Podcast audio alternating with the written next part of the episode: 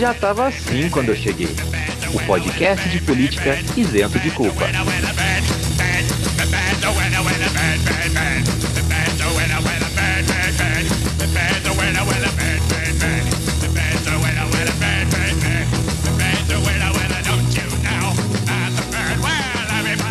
Salve, salve, meus queridos Prende Pult, como estamos? Tudo bem? Espero que esteja tudo nessa grande tarde, noite, manhã, madrugada, ou quem sabe espaço lapso, temporada que você está ouvindo esse podcast. Meu nome é Vinícius Manduca, sociólogo de formação, podcast de empolgação e ao meu lado ele que tem as mesmas ocupações que eu, Henrique Macedo. Salve todas e todas. E para delírio da dona Neuzeli, ela que tem as mesmas ocupações que eu, Davi Araújo. Oh, volta! Maravilha, maravilha! O programa hoje está recheado. Temos a volta dos nossos 5 minutos, temos a volta de Coyote nesse ano. Nós vamos falar aí das coisas sérias que estão falando, vamos falar de federalismo, combustíveis e guerra. Vamos falar também da pessoa que mandou diversos áudios maravilhosos na semana do Dia das Mulheres. E do mais é isso. Bora pro programa? Bora, eu só voltei porque eu vim aqui praticar o meu esporte favorito, que é falar mal de homem. Bora. Pro Brasil inteiro, né? É, sucesso então. Tá começando, já tava assim quando eu cheguei, o podcast que não terminou a introdução devido ao preço de combustível. Nem cinco minutos guardados dentro de cada cigarro. E como diria no TikTok, cronômetro, cigarro, 5 minutos, check! Voluntários caçadores de like facilitaram o ataque russo à Legião Internacional à Ucrânia. É, bem amigos, a galera aqui, destreinada, não é nem mercenário, na verdade. Ou é mercenário só que por like, né? A galera quis fazer o quê? Achou que ia jogar Battlefield, Counter-Strike, ia jogar, que mais? Call of Duty, né? Ia fazer qualquer outra coisa e que fosse para uma guerra.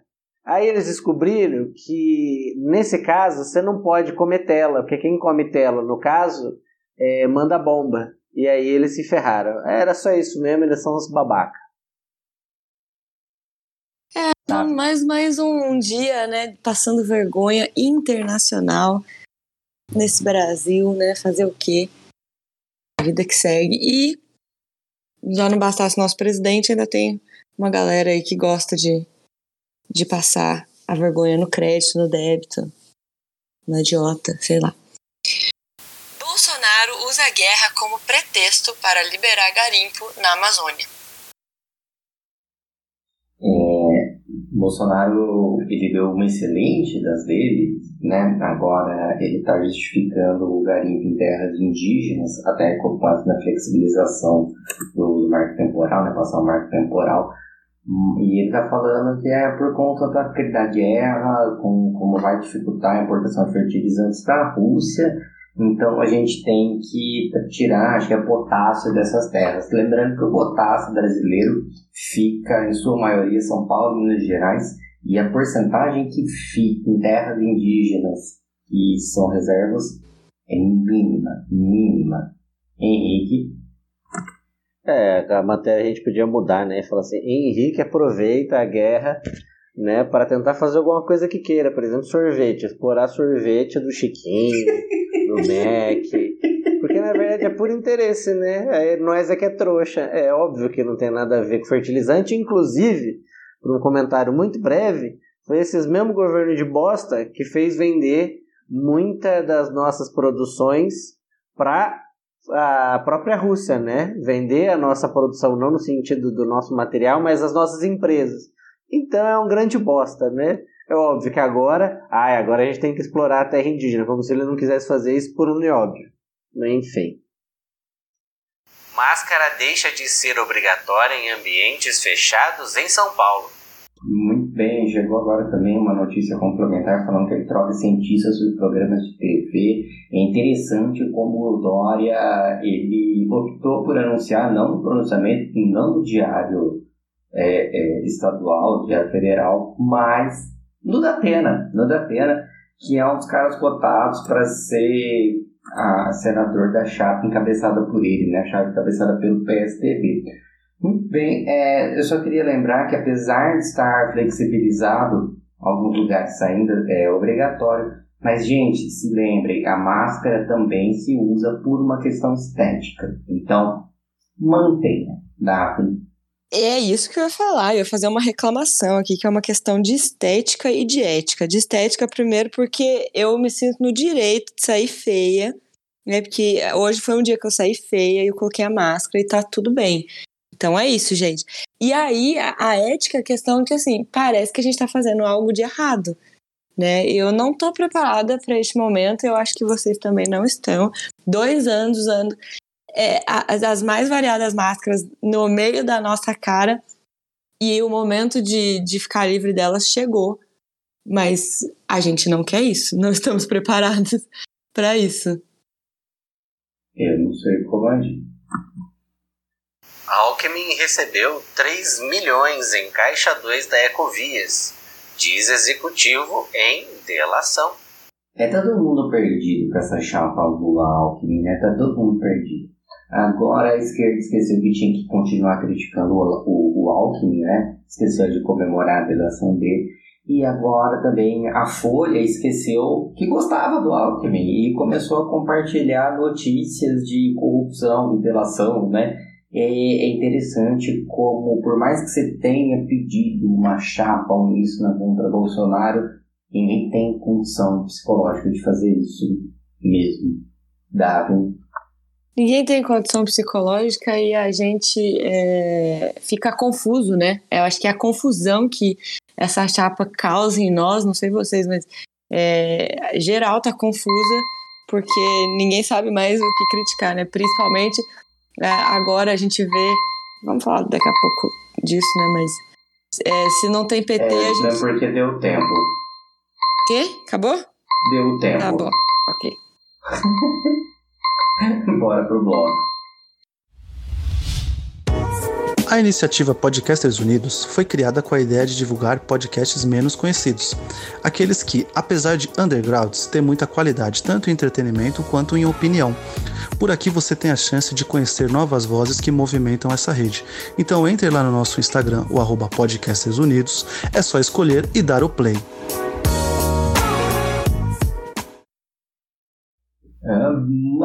Maravilha! E direto de terras ucranianas, nós temos um adolescente de 35 anos que alta cargos adultos como governo do estado, cadeiras em Alesp e qualquer coisa do tipo, além de tentar alavancar aí um, um candidato muito forte para as eleições, que é o Sérgio Moro. Mas vamos falar do cidadão que se auto-intitula Mamãe Falei, e que acabou tendo, como todo MBL, acabou a, destruindo o seu próprio, seu próprio futuro político. Mamãe né? falhei, né? Mamãe falhei. Mamãe falhei. Flopou, falhou. E ai, dos mesmos criadores de Menino Ney, temos aí o, esse palhaço. Mamãe falei. Né? Esse palhaço desse Arthur. Tem um, uma galera que não dá vontade nem de, de falar o nome, né? Eu acho ótimo que rimou, né? Dos mesmos criadores de Menino Ney, vem aí, mamãe falei. se, não for, se não for pra voltar fazendo rima, eu nem volto. É, enfim, em suma, esse imbecil saiu aí, largou o emprego dele, porque, gente, uma coisa que é importante a gente falar, em cima de tudo, esse filho da puta trabalha, tá? Esse filho da puta é deputado, ele saiu no meio do período legislativo, não tava em recesso, a, não estava em recesso a Assembleia Legislativa, ela ainda funcionava, ele largou tudo, Uhum. foi pra Ucrânia encher coquetel Molotov, diz ele, e, e acabou perdendo a candidatura dele, né? Acabou perdendo o cargo dele, ainda não, mas ao que tudo indica, perderá. Uhum. Eu acho. Mas não pela falta. Não foi porque ele largou o emprego e saiu, não é isso que propiciou a demissão dele. Eu acho que os nossos ouvintes estão contextualizados, né, com a, com a polêmica, mas só para a gente relembrar o, esse, essa figura e essa espécie do, do, do, do Homo sapiens é, teve áudios vazados né, nessa empreitada abre aspas, humanitária, fecha aspas, na Ucrânia. E até esses áudios serem vazados, ele estava sendo o herói, né? Isso eu não me conformo. Ô, Davi, eu queria até conversar com você sobre isso, porque o que eu consigo pensar dessa situação é como ela passa por um, um processo de construção excessivo de masculinidade, né? É, não dá. Isso de. Diga. Desculpa. Não, pode falar. Eu só ia falar isso de ir pra guerra, encher coquetel, sabe? é, salvar né, a Ucrânia. Dos, é o discurso todo que se forma, não só em torno da masculinidade, né, mas em torno do, do herói, ainda mais esse tipo de herói né, que vai salvar os, os pobres ucranianos do ó, grande vilão que é o país, a Rússia. Né, então, é, esse discurso a gente sabe que ele não é construído hoje, né? Ele não foi, ele não, não cresceu do nada, né? Mas ele já vem historicamente sendo construído e a figura que é, né? O Arthur e toda toda todo o berço que ele foi criado da direita capenga brasileira. E, e claro, a gente falar sobre isso é falar sobre violência sexual, é falar sobre poder sobre os corpos, é falar sobre é, o Dia Internacional da Mulher, né, que essa essa polêmica, esses áudios vazados aconteceram na semana do dia 8 de março, então elas são um presente para nós, né? Um presente para a gente lembrar que muito foi conquistado, mas tem chão ainda, né? Mas é, é isso, é falar, falar sobre esse episódio, é falar sobre a masculinidade e o quanto os homens podem, qual o limite, né? Qual o limite para essa masculinidade? Existe um limite? Na verdade, porque ele vai lá, volta, faz um pedido de desculpas, que sai pior, né? É pior, é melhor uhum. que ele tivesse ficado quieto. E se desculpa Saudade dizer. Do Monark que falava que dava dele. é, então. A desculpa, a desculpa do Monark foi melhor. Pô, tava bêbado. É isso. Não, ele não, ele fala: ah, eu, eu sou homem, eu sou jovem, é um jovem de 35 anos. Nossa. Gente, os meus, eu, eu, eu sou professora, né? Eu tenho alunos de 11 anos e eles já eles perguntaram a minha idade esses dias. Eles sabem que uma pessoa de 30 anos não é jovem. Não é jovem. Sabe? Eu também. estava, e, e estava empolgado, né? Do tipo, eufórico. É, e afinal, quem não fica empolgado com gente perdendo membros e vida, né? É, Os deslocados. é. Gente do céu. eu, eu não É, Eu não sei vocês, mas assim, eu tenho uma posição, eu até vou lançar, vou lançar aqui no ao vivo, se não foi combinado. É, eu não gosto de dar palco para palhaço dançar. Eu não gosto de armar o circo para palhaço, sabe? Então, tem muitos discursos que as pessoas fazem por aí, que as pessoas compartilham. E, nossa, olha que absurdo. E geralmente eu não gosto disso, né? De compartilhar. Eu sempre falo, gente, clica lá no botãozinho de denunciar, né, desde que seja um discurso que esteja ferindo os direitos humanos de alguma forma, esteja sendo racista, homofóbico, misógino, clica lá no botãozinho de denunciar e, e boa, sabe? E acaba por aí.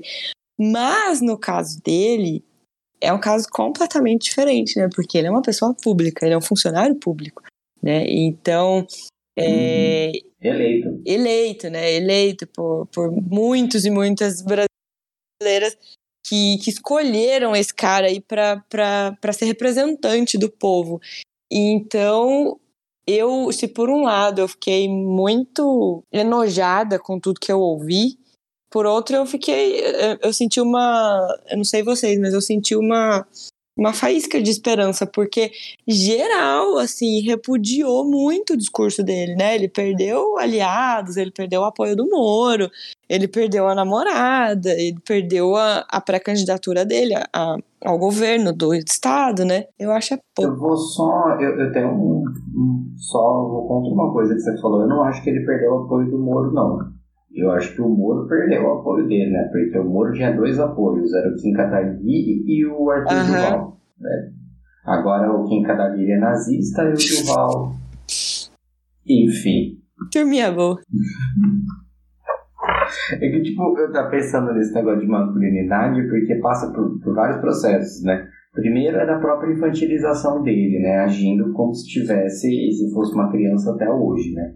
Que é aquela coisa, tipo, a mulher amadurece mais cedo, né? Uhum. O homem não tá preparado para ser pai aí. Nossa, tem umas coisas ótimas, né? É, ele fala, Ah. né? Eu não sou santo, eu sou homem. Assim, é, é quase aquele, aquele discurso, desculpa por ser homem, sabe? É, Ele fala, eu não sou santo, eu sou um homem, tipo, um homem que comete falhas, e é, eu sou um jovem.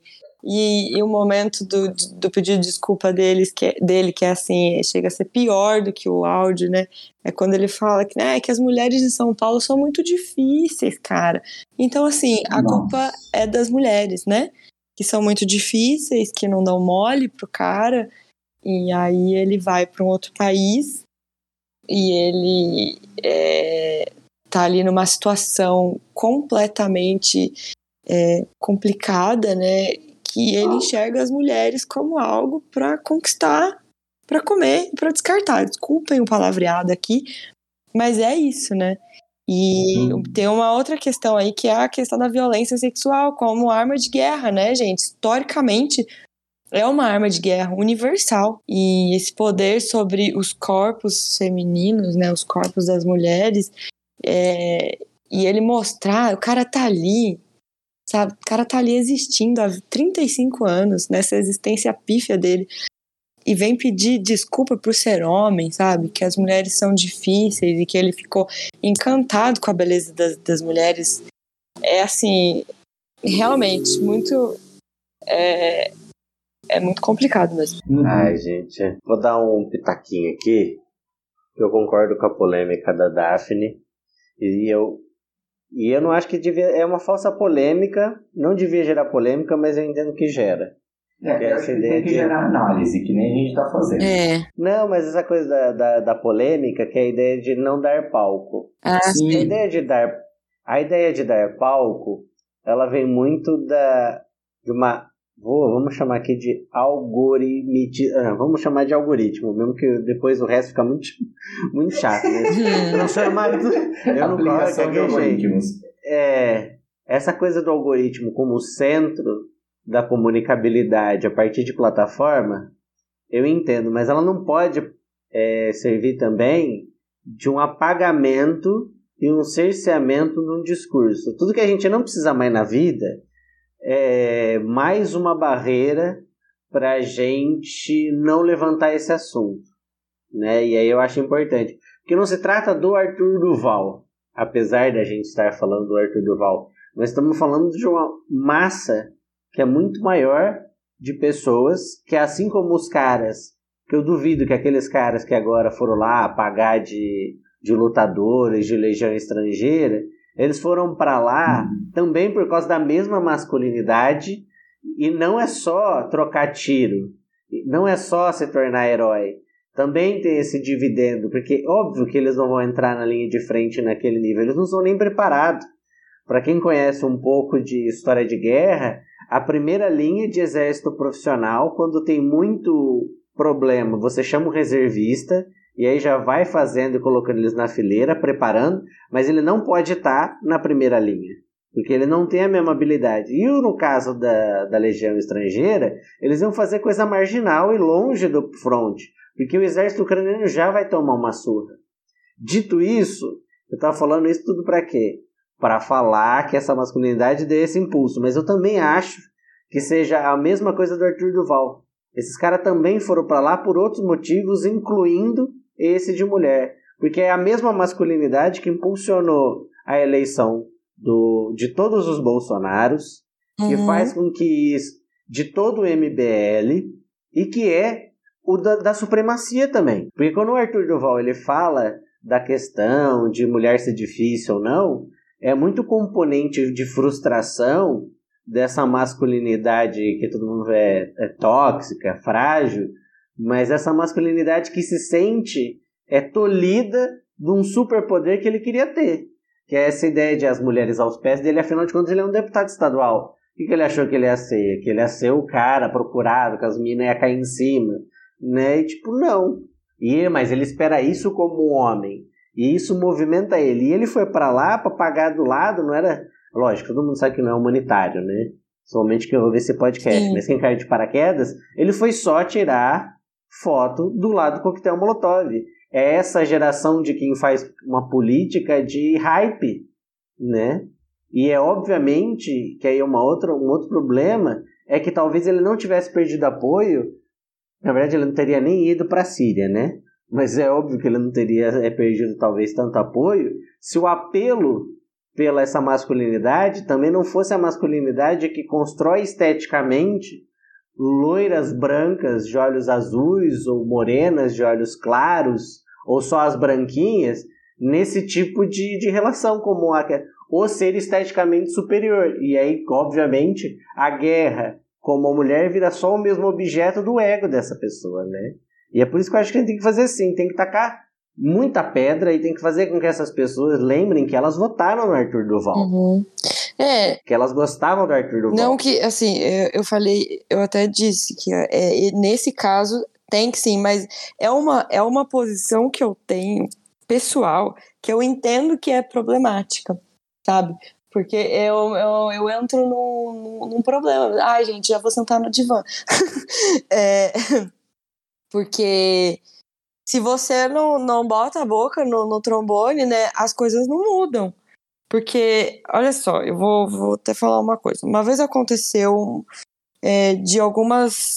Aconteceu uma situação chata e algumas meninas mais novas chegaram até mim para contar uma situação de assédio. E aí, eu fiquei assim, eu falei. Eu não falei isso pra elas. Mas eu fiquei. Eu falei assim, gente, eu pensei comigo, nossa, mas normal, né? Isso que esses meninos fizeram. É um assédio, é mas normal. E eu falei isso pra elas, falei, gente, eu estou acostumada com isso. Mas eu não quero que vocês sejam acostumadas com isso também. Eu estou acostumada, mas eu não quero que vocês estejam acostumadas com isso. Então, que bom que. Por isso que eu falei que eu acho que nós estamos caminhando, né, a passos lentos, mas assim, que bom que a gente vê, ouve esse tipo de áudio e sente nojo, e até, né, e a internet coloca a, os holofotes em cima disso. E um cara como esse, né, perde apoio e, e tudo mais. Que bom, porque eu, quando eu vi a notícia, eu pensei, ai, ai, mamãe falei falando, falando merda, novidade. Né, cara cria da MBL, novidade, falando bobeira. Né? Mas quando eu ouvi, aí eu senti o baque, entendeu? E eu acho que é isso, é esse estranhamento sabe? Não, não naturalizar nada, deixar tudo estranho. Esse estranhamento, ele tem que ser uma, uma atitude que a gente tem que praticar diariamente pra jogar pedra nos caras. Metaforicamente, tá, gente? Simbolicamente falando. Mas eu é, concordo é, com você. Na... Sim, sim, concordo. Eu digo que é uma, uma posição que eu tenho que ela não é muito. Em alguns, em alguns casos ela é bacana. Outros, como esse, não, tem que planar o cara mesmo. É, é que eu acho que do, do algoritmo, eu entendo a galera. Então, você, o, o palco que muita gente quer estar tá falando de não dar é você compartilhar a voz, uhum. não compartilhar a própria postagem da pessoa e tal. Você, você faz uma coisa crítica. Mas eu também acho que muitas pessoas deixam. Por exemplo, o áudio é essencial. Sim. Tipo, não tinha como não, não passar o áudio. O áudio é essencial. O áudio é uma coisa grotesca. A gente colocou trechos aqui no decorrer, a gente vai colocar. Vamos colocar os nomes inteiros, né? Mano, só vou falar uma coisa para vocês. Acabei de cruzar a fronteira a pé aqui da. da. da Ucrânia com a Eslováquia. Maluco, é, eu juro por eu nunca na minha vida, ó, eu tenho 35 anos, cara, eu nunca na minha vida, nunca, nunca vi nada parecido assim em termos de mina bonita. Assim, a fila das refugiadas, irmão. Assim, imagina uma fila, sei lá, de, sei lá, mano, nem sei, tô sem palavras, cara. Tinha uma fila, sei lá, de, de, de 200 metros mais. Só, assim, só deusa. Só deusa, assim. Só deusa. É, é, é só, é, é, sem noção, cara. É inacreditável. É um bagulho, assim, fora de série, assim. É, se você pegar a fila da melhor balada do Brasil, a melhor, na melhor época do ano, não chega aos pés da fila dos refugiados aqui. Maluco, é, assim, eu tô mal, eu tô triste, assim, porque é inacreditável. Ah, sim, elas são gold diggers que chama, né?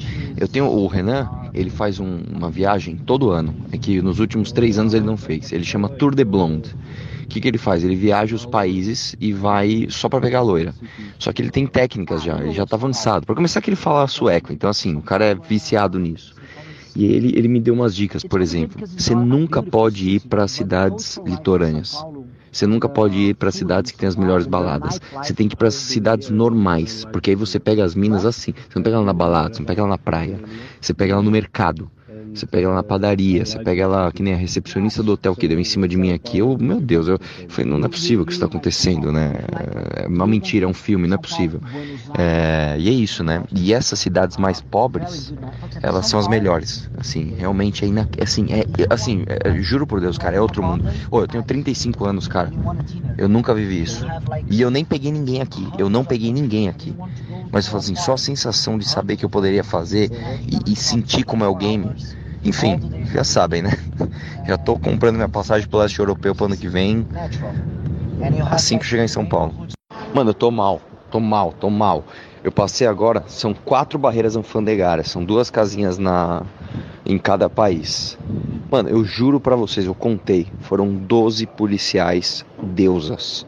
Deus, mas Deus, assim, que você casa e, e, assim, você faz tudo o que ela quiser. Assim, eu tô, tô mal, cara. Assim, eu tô, assim, eu não tenho nem palavras pra expressar. Quatro, assim, quatro dessas eram minas, assim, que você, tipo, Mano, nem sei te dizer. Se ela cagar, você, você limpa um pouco dela com a língua. Inacreditável. Inacreditável, cara. Assim que essa guerra passar, eu vou voltar pra cá. E detalhe, hein, mano. Detalhe, hein. Detalhe, hein. Elas olham, cara. Elas olham e vou te dizer. São fáceis, porque elas são pobres. E aqui, cara, é. Meu, meu, minha carta do Instagram, né? Cheio de inscritos. Funciona demais. Funciona demais. Depois eu conto a história. Eu colei. Nossa, velho. Sério, não peguei ninguém, mas eu colei em duas minas que a gente não tinha tempo, em dois grupos de mina e assim, é inacreditável a facilidade. Essas minas em São Paulo, você dá bom dia, ela, ela ia cuspir na tua cara. E aqui elas são super simpáticas, super gente boa. É, é inacreditável, inacreditável. É prova, né? É, E aí, pra fugir da fake news vai precisar disso também, pra ele não ter a oportunidade de falar que foi distorcido. é mesmo ele dizendo que o- os áudios não são provas, né? É. Ai, Né, Quer dizer, que é prova é- ilícita, né? Que ele pede arquivamento e tudo mais. Mas, assim, é, é porque é um áudio e que bom que as pessoas sentiram, né? O que a maioria das pessoas sentiram, porque ele fala ali daquela fila de mulheres, né? que- Aquela fila de mulheres refugiadas, de uma forma que estão ali de uma forma 100% vulnerável. Ele é uma pessoa que estava em posição de prestar ajuda humanitária e ele diz que elas são fáceis, sabe? Então, É, ele fala do, do Gold Diggers, né? Que são, as mulheres são Gold Diggers, que elas estão atrás de dinheiro, aham. são fáceis, ele chega a falar isso, são fáceis porque são pobres, né? é, e, e é, é terrível isso, né? É um objeto, assim, é a, é a clara e pura objetificação das mulheres e ainda que elas sejam, né, loiras e, e europeias e, e olhos azuis e tudo mais, a objetificação, ela existe. A gente sabe que aí existe né, uma, toda uma questão racial e, e cultural. E quando ele menciona o Tour de Blonde, né, gente, é, é pior ainda. Só, com- só fica pior, né? O áudio. Nossa, o É. É maravilhoso, né? ele, mas eu acho que é isso que dá, que essa empolgação dele vem justamente com essa coisa, esse ideário brasileiro, esse ideário latino-americano, né? Uhum. colonizado e tal. Primeiro que europeu é mais bonito. E aí é óbvio que seria nesse nível um cara fala, nossa, tô na fila, o que que ele falou? Ele falou que ele tava na, como se ele estivesse numa fila numa balada. Não, ele, ele, Ele falou que a nem- nem melhor melhor. balada de SP.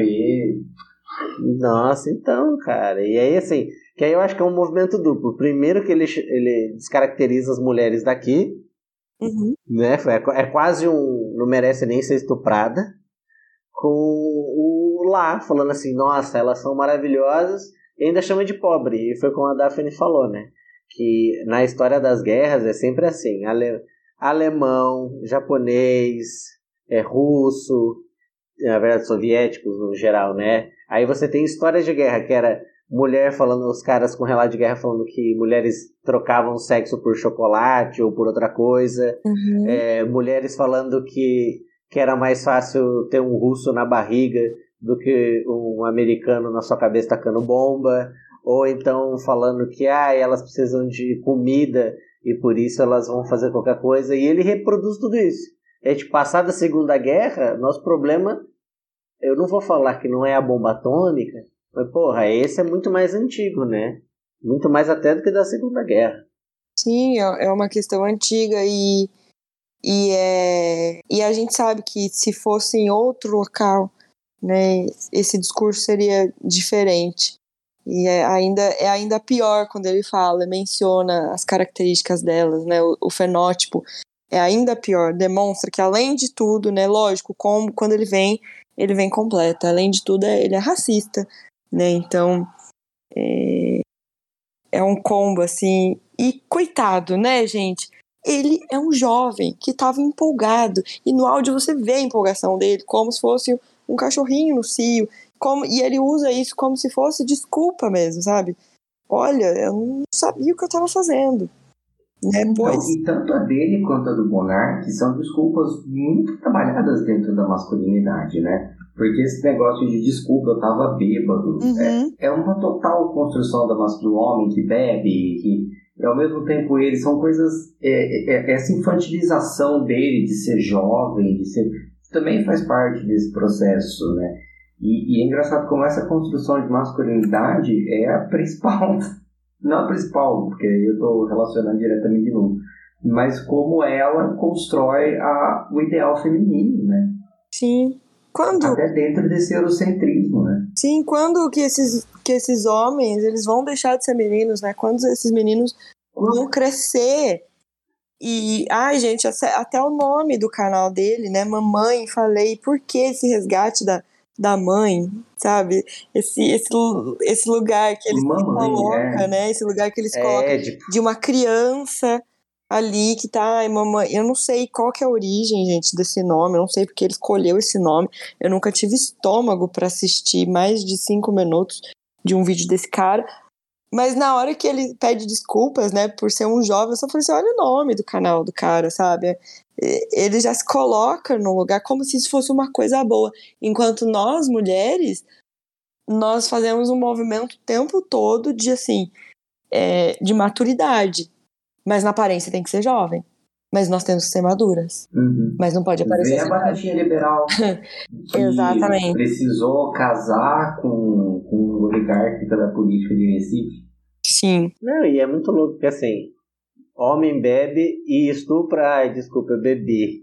Mas a mulher estuprada, se bebeu, não, ela é Ela é culpada. culpada. E é a, Uhum. mesma, é a mesma geração. É a mesma aí, coisa. cê- aí fala é mimimi. O monarca ele vira nazista. Uhum. Como, como se bebê virasse nazista. Mas desculpa, não deu. E aí eu, eu vi uma. E aí disso veio umas problematizações que eu achei muito foda. Né? Que é bom que compartilharam isso. Que é a ideia do tipo, um jovem preto de 16 anos é, já sabe o que tá fazendo. Um de 10 já sabe o que tá fazendo. Uma menina já sabe o que tá fazendo. Né? Aquela ideia do tipo, ai, a menina foi abusada sexualmente por um tio. Mas a tia e a mãe acham ela uma safada, que ela já sabia o que estava fazendo e seduzindo o pobre coitado de 60 anos de idade. Um menino. Sim, isso é, É, isso é tem- muito cruel. Isso escancara, assim, uma face. Tem muita menina aí de 16 anos que sabe muito bem como que seduz homem. É, E tadinho. O pobre coitado trabalhou no banco, né? Ele é formado, sabe fazer conta de matemática.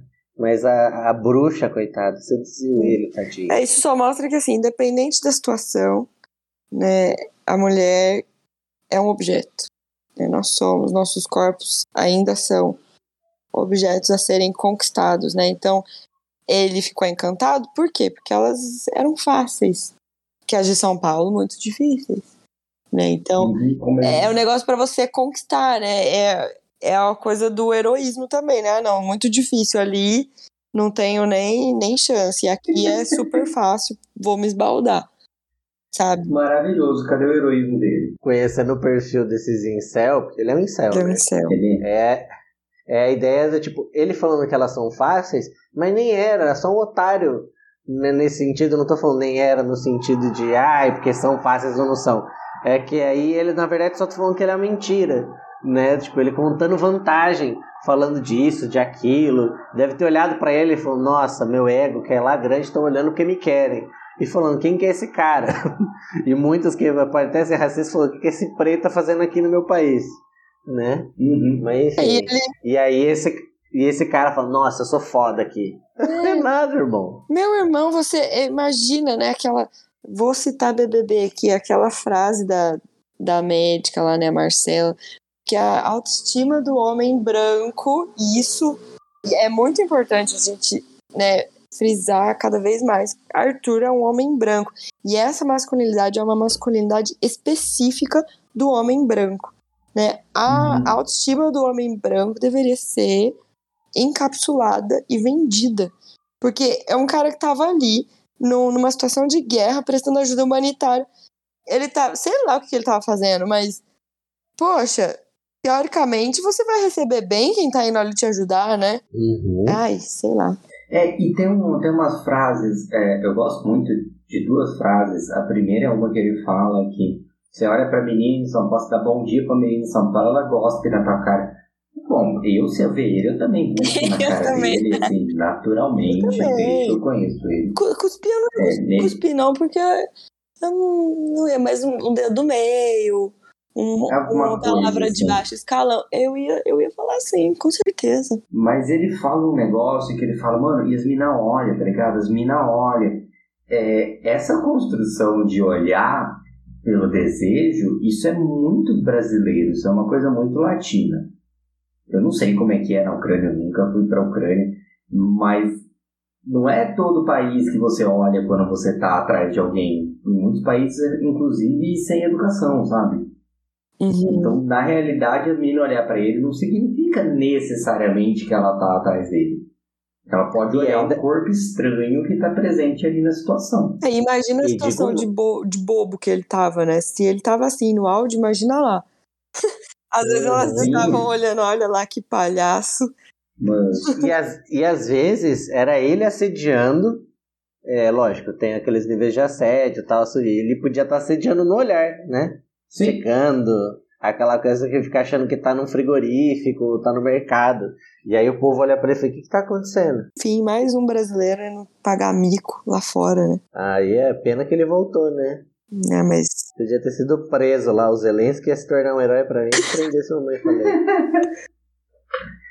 triste é considerar ele um brasileiro, né? É. A pior parte que a gente tem que lidar. é Poxa. isso. eu e o Arthur temos algo em comum. Somos brasileiros. Que tragédia. Não vou dormir hoje. Ah, acho que a gente pode ir pro Coyote, né? Bora. Só lembrando do negócio que a Daphne falou, tá? Que o Arthur é um homem branco e a gente tem que saber disso. E ela disse isso logo depois de citar Big Brother. Então vale pro Big Brother também, tá? Ah, é, pelo amor de Deus, gente. Ai, É. Mas- Não fica pagando pau pra macho escuro não dá. branco, Mas tá? é que assim, Pelo amor de Deus. é, só tá conseguindo enxergar, isso é muito triste, tá? Só tá conseguindo enxergar as problemáticas do atual Big Brother Brasil quem já viveu uma situação, né? De quem já vive- conviveu com um homem abusivo. É isso, pronto. Uhum. Não tem mais nada a e, digo declarar. mais, e digo mais, o Brasil tem uma séria. O Brasil não. Não vai ser síndrome de vira-lata. É uma séria complexidade de Estocolmo. Né? Se a gente podia falar da síndrome, essa coisa de colonizado é um Estocolmo em massa, né? Uhum. E aí qualquer homenzinho branco que quer pagar de convertido. Ai, mas ele, tadinho. Ah, vai a merda, galera. Não, não dá. É, é, é muito. Eu acho que é, é seguro falar Brasil porque a gente mora aqui, né? Tipo, não é querer dizer síndrome de vira-lata, mas a gente fala de Brasil porque é aqui que a gente conhece, né? Uhum. Ah, sei. é. Pode ficar tranquilo. Era, não, era só porque o machismo e o patriarcado rompem fronteiras, né? Sim, Eu não queria só que essa coisa de síndrome de Estocolmo que o cara é colocado como, uau, o cara é foda. O cara não é foda não, galera. Ele só come pão. Eu também Eu como como pão e pão ninguém me adora. É, mas é. a É. narrativa do cara, assim, é- ele completa ali certinho o script do, do manipulador, sabe? E, E é, é muito clara, é visível, assim, tudo que ele faz, todos os movimentos de alguém manipulador, total. A fase de desculpa dele é no Big Brother, viu, galera? Uhum. É. Ah, e eu só queria reiterar Rafa, que não é só quem, eu concordando com você, que só quem passou por uma situação de, de abuso, mas é também quem, só quem conseguiu sair, né? Ah, é. É, Porque e eu, quem ainda tá continua reiterando, né? e eu digo isso porque eu já li muito sobre isso, já, já convivi com muitas mulheres. Então eu, eu consigo hoje dizer que, que dá, né, o meu olhar de, de socióloga mesmo, eu consigo enxergar es- essas coisas.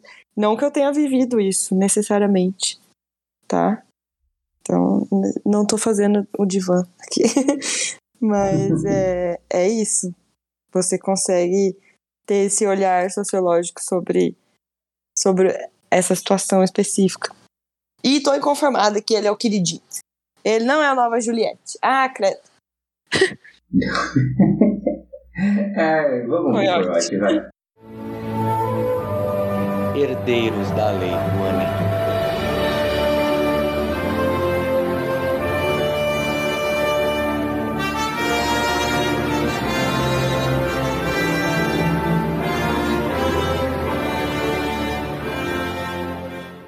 Um salve pra quem tava com saudade de mim. Aqui é o Koyashi do Prosa Errada e hoje nós vamos falar de uma série original Netflix muito da hora. O nome da série é Entre Linhas Pontilhadas, que foi criada por um cartunista italiano chamado Zero Calcari, ou pelo menos esse é o pseudônimo que ele usa. E ela basicamente tem um certo tom autobiográfico, assim, a série. Ela é bem curtinha, tem cerca de seis episódios, cada um com uns 20 minutos. E, ela, e ele vai contando mais ou menos os acontecimentos de um dia da vida dele. Que ele tá com os amigos dele indo viajar para algum lugar. Não vou falar muito mais que isso, que senão seria spoiler. E no meio disso, ele começa a fazer comentários sobre diversos assuntos da vida dele, do cotidiano.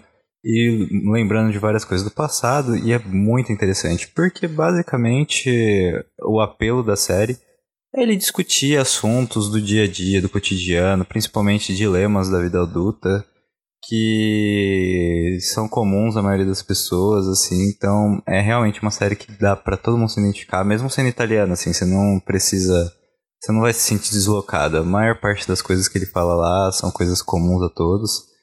E o que tem mais diferente, assim, é uma referência ou outra que ele faz acontecimentos específicos italianos, assim, que não são do nosso cotidiano, então talvez quem assista essas partes fique um pouco perdido, mas vale muito a pena. É uma série curta, ela saiu em novembro do ano passado, e para os futuros ouvintes, em novembro de 2021. E ela é muito engraçada, ela traz bastante sacadas, assim, principalmente com questão de estagnação, de medo do futuro, coisas com trabalho, medo de relacionamentos, questões, muita coisa de infância também. É, é assim, sensacional. E a série, é, é que eu ainda não comentei, mas a série ela é animada, então é uma série animada e é bem interessante. Traz bastante pontos e tem um negócio que eu achei sensacional, porque um dos personagens que tem lá é um tatu, que é basicamente a manifestação da consciência do protagonista, que é o próprio Zero Calcari. E esse tatu basicamente fica lá servindo pra ser aquela vozinha lá que fica na cabeça dele falando se não consegue, as coisas, que critica ele bastante. Então é bem engraçada a dinâmica dos dois e, real, vale muito a pena. Todos os personagens são bem interessantes.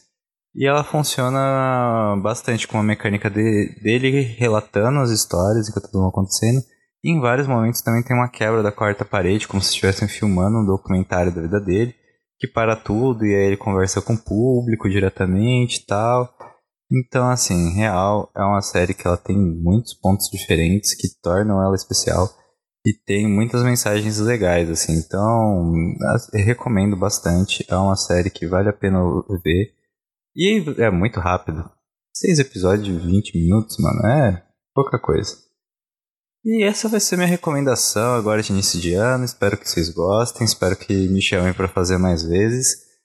E caso você queira ouvir mais da minha bela e linda voz, você pode me procurar lá no Prosa Errada, que você acha pelas redes sociais no arroba Prosa Errada Instagram, arroba Prosa Errada Podcast no Facebook. E só digitar Prosa Errada em qualquer um dos agregadores de podcast, Spotify, Deezer e por aí vai, que você vai achar a gente. Então é isso, quero muito agradecer aos meninos e tá, tô muito feliz de ter voltado. É isso, até a próxima. Falou!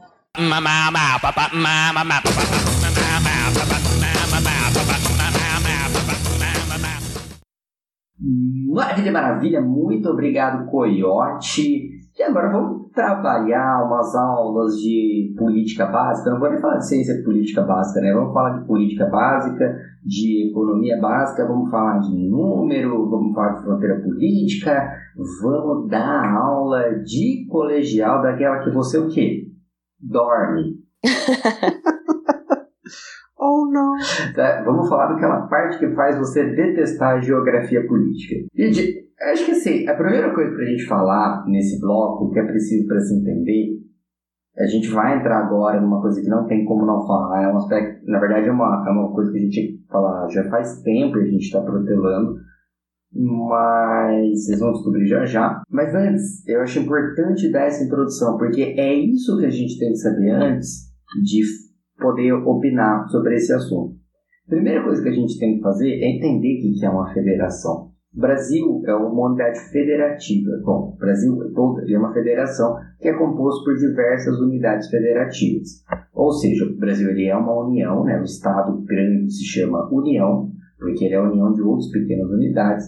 Você tem os estados que são separados, aqui a gente tem 26 estados mais o Distrito Federal, e você tem a outra instância, que são unidades federativas menores, que são os municípios, certo?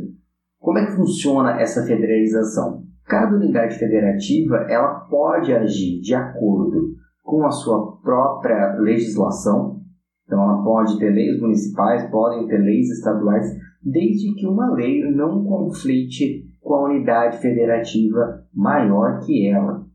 Ou seja, o município não pode ter uma lei que vai contra o Estado e o Estado não pode ter uma lei que vai contra a Constituição. Tá? Eu acho que é simples até de entender isso, né? É uma coisa super complexa, assim. Por quê? Porque dessa forma, cara, as unidades elas podem trabalhar de forma independente. Elas podem executar da forma que elas acreditam ser melhor, né? Vocês enxergam muito isso em filmes americanos, que a pessoa precisa cruzar o estado porque no outro estado que ela fez não é crime, né? Uhum. Diversos disso.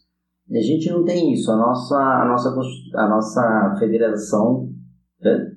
a nossa federação, ela não é tão bem constituída a esse ponto, porque a gente tem estados que eles ainda são muito dependentes do Estado-nação, ou seja, da União, do Brasil como um todo. E aí, tem várias discussões para com isso, não sei se os colegas querem contribuir. Eu particularmente acho, e aí eu não vou pontuar como uma forma crítica, tá? Eu vou, vou ser bem claro, assim, eu estou pontuando só o que considero causa e efeito. Eu acho que essa questão legal da federalização, ela não ocorre muito bem, porque a nossa Constituição é muito grande, né? A Constituição deveria ser um conjunto de princípios. A nossa é praticamente um código legal, né? Não, eu é, é que é, é muito difícil realmente pensar nesses termos, porque a gradação da lei no Brasil sendo de, de, um, de, um, ramo diferente do direito, ela pensa numa hierarquização de lei e, no final das contas, eu acho que essa necessidade de tutela é tão grande, por isso tem que deixar tudo bem explicado, mas ao mesmo tempo, por essa necessidade de tutela do Estado, deixar muito bem explicado, ao mesmo tempo é o motivo pelo qual a gente não cumpre a Constituição. Né? que é aquela ideia de que convivemos com a, a um grande documento, mas que ainda há poderes pessoalizados e privados, ou uma indistinção entre público e privado muito grande no país. Mas essa tradição de construir um direito grande, por exemplo, o nosso Código Penal, eu acho que a única vantagem nossa em relação, por exemplo, comparativamente aos Estados Unidos, é definir formas que seja de uma coisa que é válida para todo o território impedindo que alguns lugares ainda sejam considerados crimes. Há em alguns lugares nos Estados Unidos ou mesmo no Canadá que tem penas é, de prisão para mendicância, beber em local público, etc. E aí eu acho que nesse sentido a gente tem um instrumento de impedir legislativamente de que pequenos estados autoritários se insurjam, né? Que você imagina Sim. como é que é ser o nosso interior do Brasilzão, né? Imagina quanta coisa, pancadão, gente sendo presa por ouvir funk e ouvir funk, ouvir pagode, ouvir é, sertanejo não, né? Ou a música oficial ser só o sertanejo. Mas em contrapartida, a gente também tem a dificuldade que em algum momento, por ser uma lei grande e sem mediação, e aí eu só estou falando isso para a gente é, às vezes é, colocar que ainda tem o macro e o micro, mas talvez não seja esse o problema, mas sim os mecanismos de incidência né, sobre a produção legislativa e sobre a, a produção legal. Porque aí eu acho que é o que falta, que é essa participação que a nossa democracia, ou mesmo a democracia dos Estados Unidos, carece muito desse problema, que aí mesmo sendo instituições legais diferentes, de ramos diferentes, não vale a pena entrar aqui, mas elas são é, muito mal permeadas pela escolha pública e pela participação do público em geral, né? E isso é, é o que mais dificulta. E no Brasil é muito, muito fácil você perceber que é uma apropriação legal privada. E aí eu acho que é por isso também que eles fazem questão de que isso aconteça desse jeito. Que aí anexa, modela uma decisão política que endereça uma, um, um projeto que é a parte do povo. Já acabei, viu?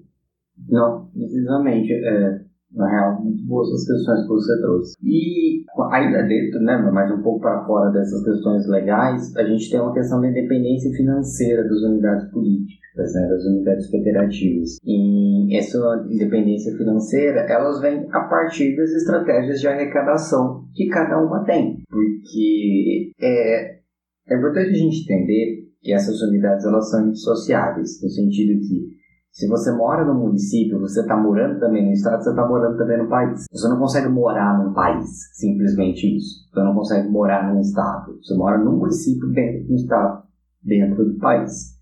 Então, é claro que qualquer gasto, qualquer despesa que você der, vai interferir nas três instâncias. A grande questão da independência financeira são os encargos que cada instância tem. Certo? É entendido que a, a União ela tem mais encargos financeiros, ela vai gastar mais dinheiro em infraestrutura, ao passo diferente dos estados, diferente dos municípios. Porém, é, essa contribuição ela acaba sendo bastante desigual. A União ela fica com cerca de 60%, enquanto o, o estado fica ali com mais ou menos 30%, o município de 5 a 10%, dependendo como foi, foi estabelecido. Então, assim, do, quanto foi a porcentagem com cada coisa, né? Eu já vou explicar isso também.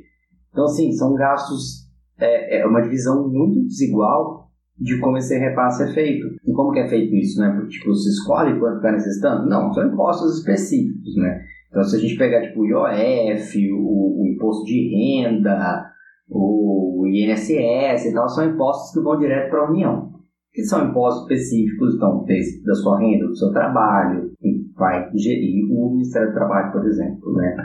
Outros impostos, como ICMS, PVA, IPMCD, eles são impostos estaduais, ou seja, quem fica com o valor arrecadado desses impostos é o Estado.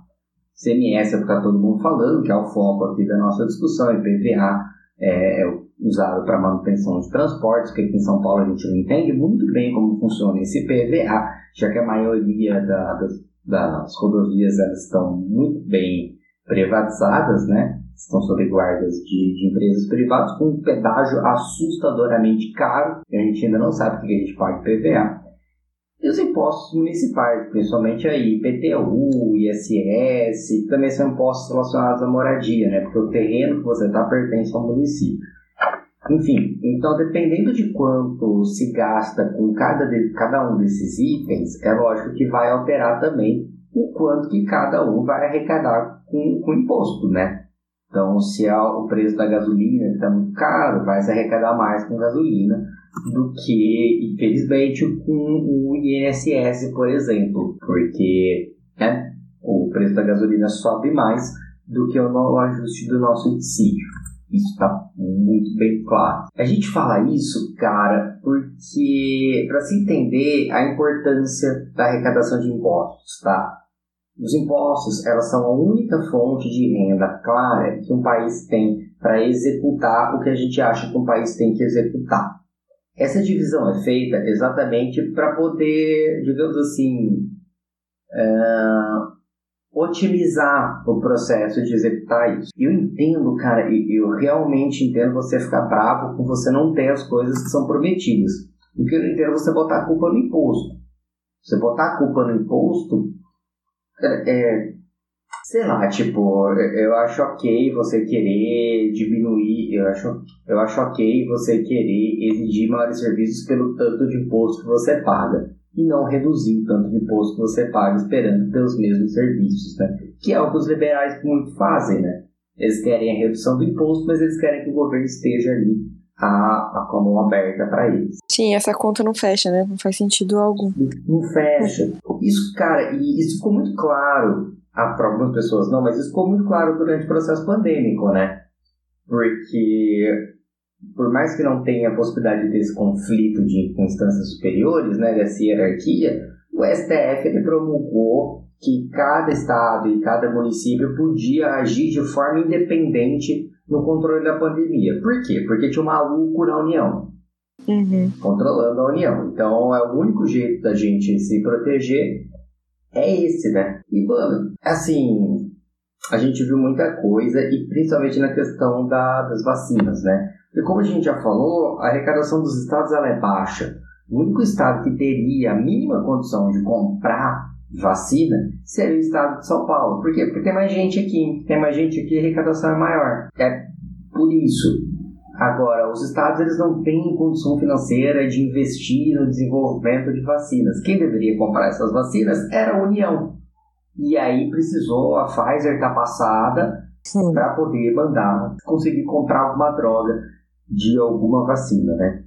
Eu, eu acho que essa situação ela exemplifica bem o que, que é a independência dos estados ao mesmo tempo da impossibilidade de fazer alguma coisa, né? Não? É, não, é. Não, você tá completamente certo. Tô, eu tô aqui sentadinha com... ouvindo a aula do professor Manduca. é, eu acho engraçado, eu gosto da palavra, sabe quando a pessoa fala não, mas ela quer concordar com você, eu acho legal. Eu gosto. Não, é. sim, é. Não, sim, nossa, adoro essa expressão. Não, sim. Não, sim. É muito bom. Mas eu, é uma coisa que, assim, algumas coisas me incomodam. Mas é, daquilo que você está falando, não estou falando que o que você falou me incomoda.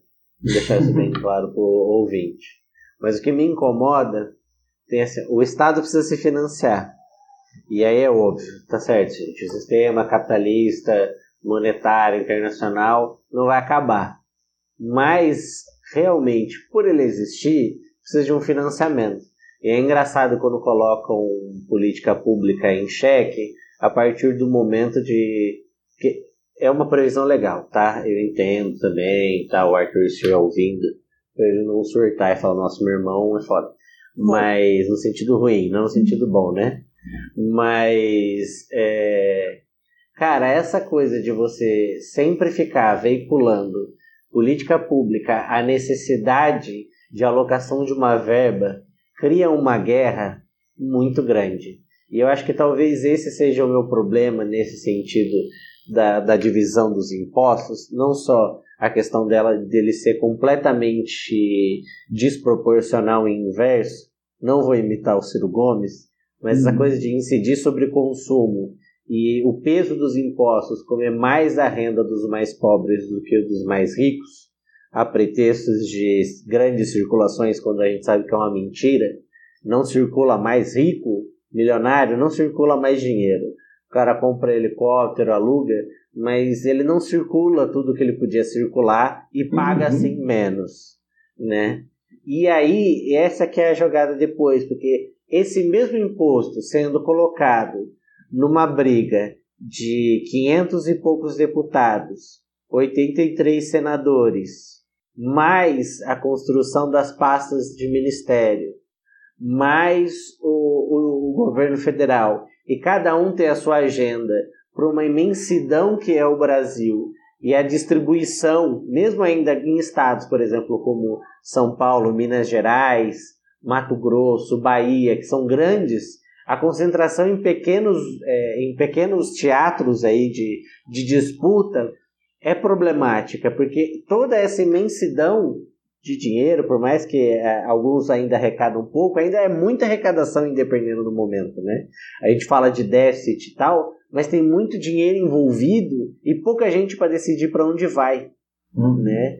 E aí fica nessa história e o povo gasta mal, mas gasta mal de um jeito que não dá nem para falar, o cara paga privilégio, mas aí, óbvio, não vamos falar aqui que daqui a pouco vão achar que estuda MPL. Mas no final das contas, é um absurdo a gente ter que disputar em um nível com tão pouca gente esse para onde vai esse recurso. E é por isso talvez convence uhum. as pessoas procurarem, não esperarem isso da escola, como a gente está discutindo em, antes do programa começar, para entender como funcionam as leis de diretrizes orçamentárias, é, os planos plurianuais, né, entender que as leis de diretrizes orçamentárias não são as mesmas é, que depois na aplicação que tem que ir e fiscalizar e aí buscar, gente. Mas assim, ah, tá bom, eu sei, a gente não tem tempo. É proposital que a gente não participe da política, uhum. que a gente está atolado tentando sobreviver. Mas aí não adianta cair no discurso neoliberal, que como o Manduca disse já, a própria questão é que eles querem o que acabe o imposto, mas para eles. Uhum. Enquanto é. eles não falam sobre a incidência do, do imposto no consumo. E aí eles até refutam do helicóptero meu. Porque, tipo, meu, só tô esperando o meu há 12 meses. Mó, mó difícil ficar assim, só com um Porsche. Não pode nem furar o trânsito. É, e aí, tipo, para não me perder muito mais, é olhar com carinho essa questão e entender que é uma necessidade de não cobrar, e aí eu concordo 100% com, com a galera mais à esquerda, não é a questão de acabar com o imposto, é a questão de decidir sobre a sua própria vida. Exatamente. Porque esses caras, esses caras não vão acabar com o imposto para melhorar a nossa. Eu, por exemplo, não conheço ninguém que melhorou de vida depois da, da isenção da, da CLT. Só o patrão, né? Mas eu não uhum. conheço patrão. É, o cálculo é muito simples, né? O que vai criar emprego é demanda. Mas, ah, se você diminui o custo, você contrata mais gente? Não, você tem mais lucro, é isso. É, você vai precarizar cada vez mais o trabalho. É, é isso. Se você tiver demanda e você não conseguir atender essa demanda, aí sim que o cara contrata a gente. É esse o momento, não é? A gente discutiu no Patada, né? Eles não. É. a gente discutiu aquele, aquele momento que é eles vão repassar todos os gastos que eles têm. Óbvio. E aí a ideia deles é falar que a ideia do, do empresário, e eu entendo o, micro, o microempresário, o pequeno empresário, que isso pesa realmente no final, tal, mas é feito para fazer assim, porque eles não estão mesmo no pé de igualdade de alguém que produz muito. Mas essa coisa de repassar cada espectro de uma economia que é cheio de intermediário, é óbvio que vai fazer com que toda a economia vá à bancarrota. Nossa, adoro essa palavra. E hum. puta que pariu, é isso, gente. Vocês vão pagar a eletricidade porque a gente vendeu a nossa eletricidade para outro país ganhar em dólar e precisa estar tá pareado com isso, porque senão o cara não tem lucro. O pequeno empresário vai ficar mesmo fudido porque vai precisar comprar açúcar, cacau, vai precisar que pagar alguém, algum fornecedor que paga combustível e aí, da onde ele tiver, é pior, porque é por causa da oferta e demanda, ele paga mais porque tem dois ou um fornecedor só. E é isso, gente. Não tem bonzinho nesse jogo. E é por isso que tem que ficar esperto. maravilhoso, maravilhoso. E é interessante como essa crítica ao, ao ICMS, que é o imposto da gasolina, cara, como isso serve muito, muito para o Bolsonaro em dois discursos. Um que ele se isenta de culpa porque o Bolsonaro é o cara que não está preocupado em resolver, ele é o cara que está preocupado em não ter culpa no que está acontecendo. Então ele joga toda a culpa nos estados. Outra coisa é que se ele conseguir, como está tentando passar no Congresso, a redução do ICMS direta, né? o Senado já aprovou, vai para a Câmara, enfim, os caras estão tentando fazer isso em regime de urgência, é que ele tem um maior controle financeiro sobre o país. Então ele consegue cada vez mais a ideia dele de ser reizinho do Brasil. Por quê? Porque os estados não vão ter mais dinheiro. Isso é incrível, assim, como o liberalismo funciona para esse filho da puta, né? Funciona demais e funciona. É, é bizarro e, e muito interessante a gente perceber como esse discurso ele, ele cola bem, né? O discurso, o neoliberal, ele, ele circula assim a todo momento. Porque quando a gente teve um aumento também da gasolina lá no governo Dilma, o que, que acontecia? O que, que aconteceu, né? A mídia ficou raivosa. Nesse momento, o que, que nós estamos vendo nas grandes nos grandes veículos de notícia, né, na mídia marrom, é, saiba como economizar gasolina. Que tal é trocar o carro pela bike. As vantagens e, de, de bike. É, as vantagens, faz bem para o coração. Médicos indicam a caminhada até o trabalho. E sabe, esse discurso todo, ele não é ele não é à toa, né? Essa, essas dicas, esse, essa reportagem que vem é, simulada como lifestyle, que vem, que vem é, não é simulada a palavra que eu quero usar, é que vem mascarada, né, como lifestyle, que vem mascarada como dica, ela na verdade ele tá cravando fundo, né, tá enfiando goela abaixo esse discurso de, olha, não tem nada que você possa fazer. Não há nada que você possa fazer.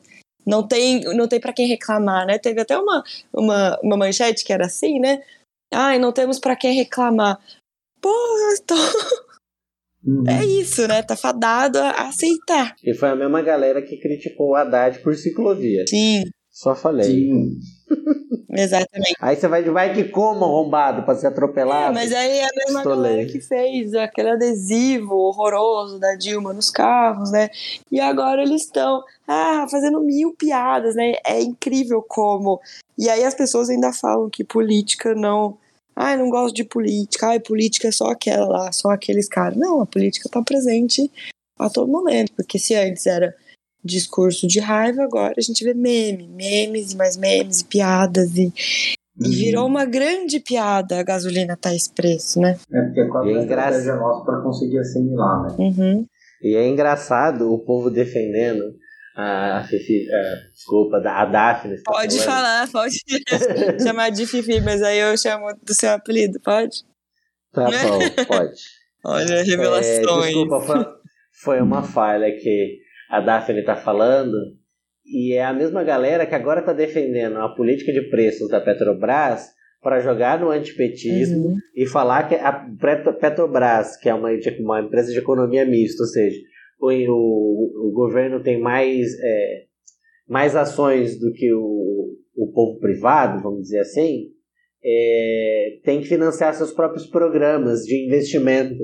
Ou seja, falando que o antipetismo, que queria fazer aquele programa, congelou ou nacionalizou os preços e não uhum. deixou ela ser competitiva, o que é uma mentira, e que gastou muito no programa social. E agora vai usar o programa social para explicar que a gente tem que pagar 12 reais no combustível, como se a grande questão fosse o financiamento do programa social, Sim. como se não tivesse como financiar de outro jeito.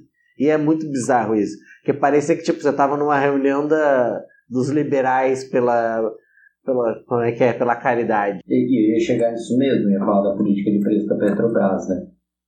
Era uma coisa que, assim, é, se tinha uma deficiência de importação do petróleo com relação ao preço do petróleo estrangeiro, mas o governo bancava essa diferença e a Petrobras era obrigada a vender o preço, o petróleo, por, uma, por uma, um valor menor para as refinarias, né? Por quê? Porque o governo bancava, ele financiava isso, já que a Petrobras é uma empresa do governo. E, bom, cara, teve. Nossa, eu li uns artigos maravilhosos, assim, agora, tipo, pra revistas sensacionais como Exame, Veja. Essas aí são as melhores, né? Sabe? Mas sensacional mesmo, assim, falando de qual foi o maior política. E era interessante nessas revistas, que era a política de preços de Dilma de repente falava o presidente Jair Messias Bolsonaro, sabe? Tinha nem a diferença de cargo ali. Mas, cara, é, é impressionante nessa, nessas matérias o quanto se colocava o quanto dinheiro que a Petrobras perdia em manter esse padrão baixo.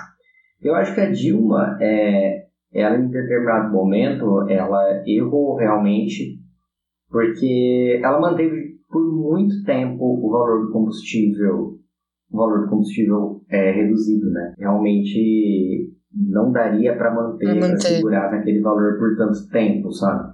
Isso deu realmente, isso deu um, um gasto enorme para as contas públicas e ela teve que subir quando viu que era sustentável e ela subiu bem no meio das passeatas contra ela, né? Uhum. Então acabou causando um time político fudido para ela. Né? A questão é, esse aumento foi exorbitante?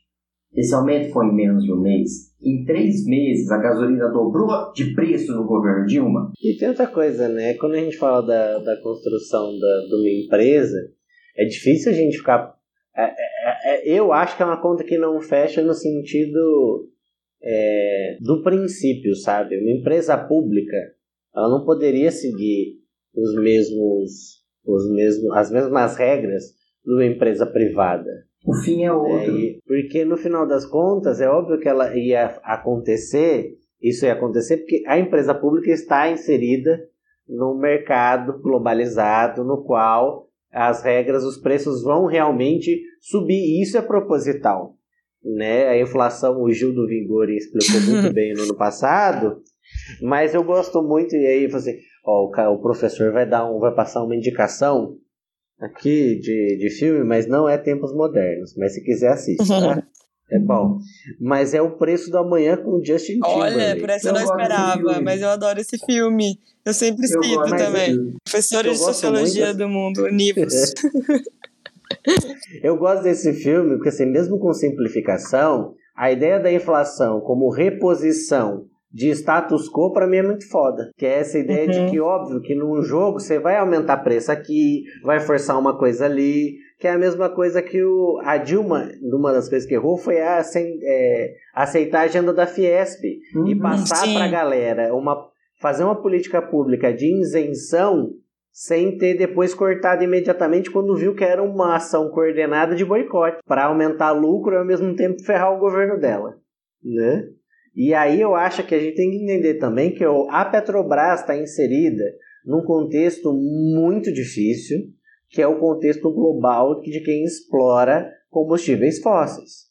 E aí você tem grandes estatais controlando, você tem a tal das grandes irmãs também, e a OPEP, que são clubinhos fechados e decidem subir e descer o preço, e com isso eles vão conseguindo jogar e colocar em situação difíceis muitos países. Que foi agora o que aconteceu com a que os Estados Unidos teve que confrontar os resultados do, do seu embargo à Venezuela e ao petróleo venezuelano. Né? Falando que o pátio está deteriorado, não sei o quê. Uhum. Mas é porque- né? É, mas porque subiu muito o preço da Rússia. Porque eles subiram o preço do, do barril do petróleo. E é por isso também que inventa a guerra, só para fazer. E aí fica muito difícil você realmente tentar fazer uma política pública e ter estabilidade se você depende de uma economia mundializada. E essa economia mundializada te coloca em situação complicada. Nós estamos agora expostos a choques em todo lugar. Então a guerra na Rússia vai nos afetar.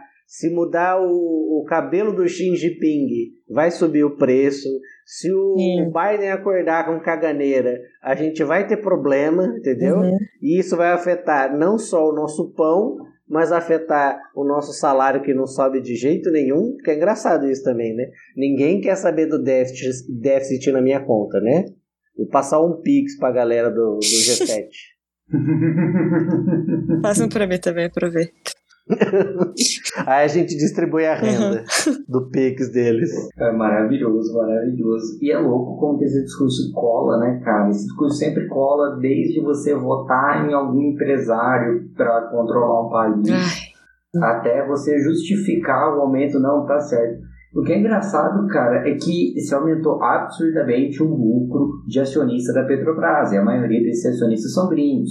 Então, a gente está pagando muito caro no valor de combustível para sustentar gringo rico. E que não é sócio só da Petrobras, é sócio Não. da Shell, da Texcom, Uhum. da sei o BR distribuidora. Fora que é a gourmetização, vocês já viram agora o, o quanto de petróleo existe e que a gente só vai conhecendo com as notícias? Tem o não sei o que lá que é negociado, tem o outro que sai da pedra, não sei o que. Eu não Uhum. sei se tá falando mais de petróleo de café, ou de cerveja. E, e isso que é importante, cara, a gente saber, quando você fala aí da, da venda de petróleo, é que o preço do combustível, o preço da bomba, ele tem o valor do imposto federal. O Bolsonaro até chegou a falar que talvez ele tiraria, o Guedes ficou empolvoroso, esse, esse valor do imposto federal não vai sair. Você tem aí é, alguns gastos de transporte, você tem alguns recolhimentos e você tem o ICMS.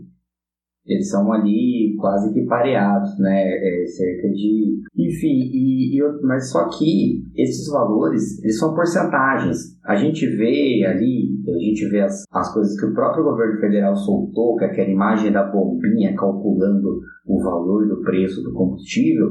Aquilo é tudo porcentagem, cara, é tudo, tudo, tudo porcentagem. E aquelas porcentagens elas não se alteram.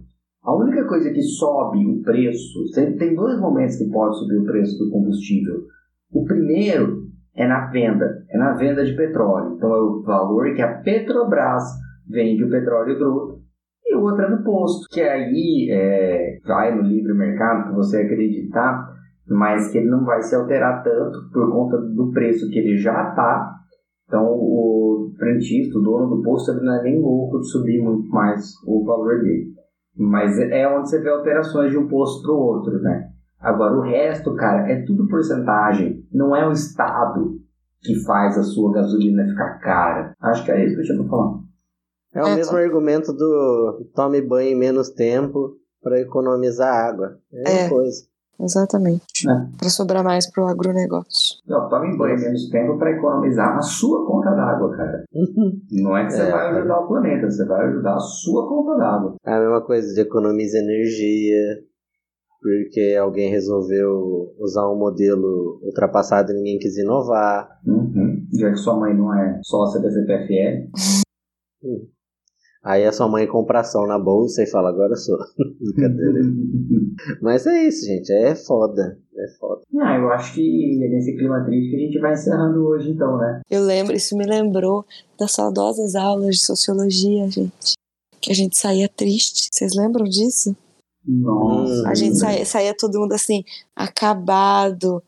Não sei se eu posso citar nomes aqui da- dos professores, mas aquela, Pode. era aquela, hora, aquela aula maravilhosa, assim, de pura sociologia hard, sabe? Mas você saía destruído.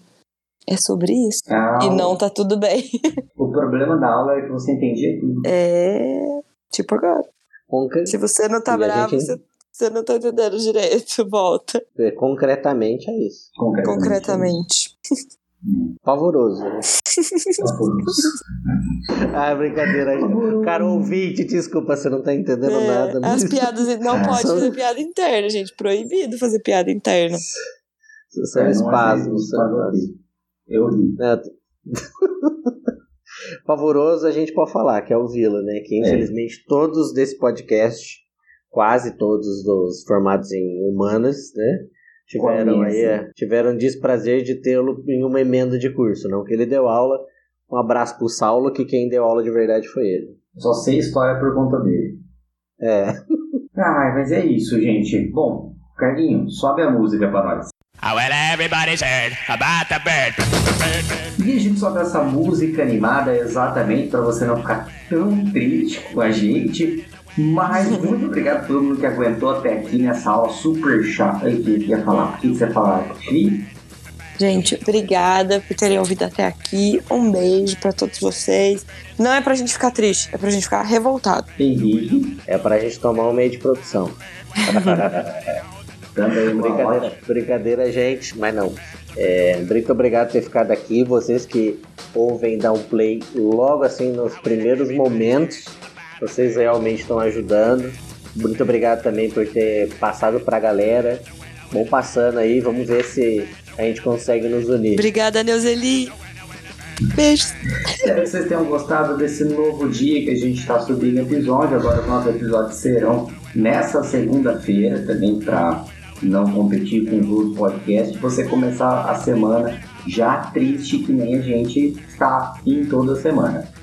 Do mais, segue a gente nas nossas redes sociais, arroba já underline tava, underline assim, tanto no Instagram quanto no Twitter. E um abraço para todo mundo. Falou! Abraço! Shine bright like a diamond. Shine bright like a diamond.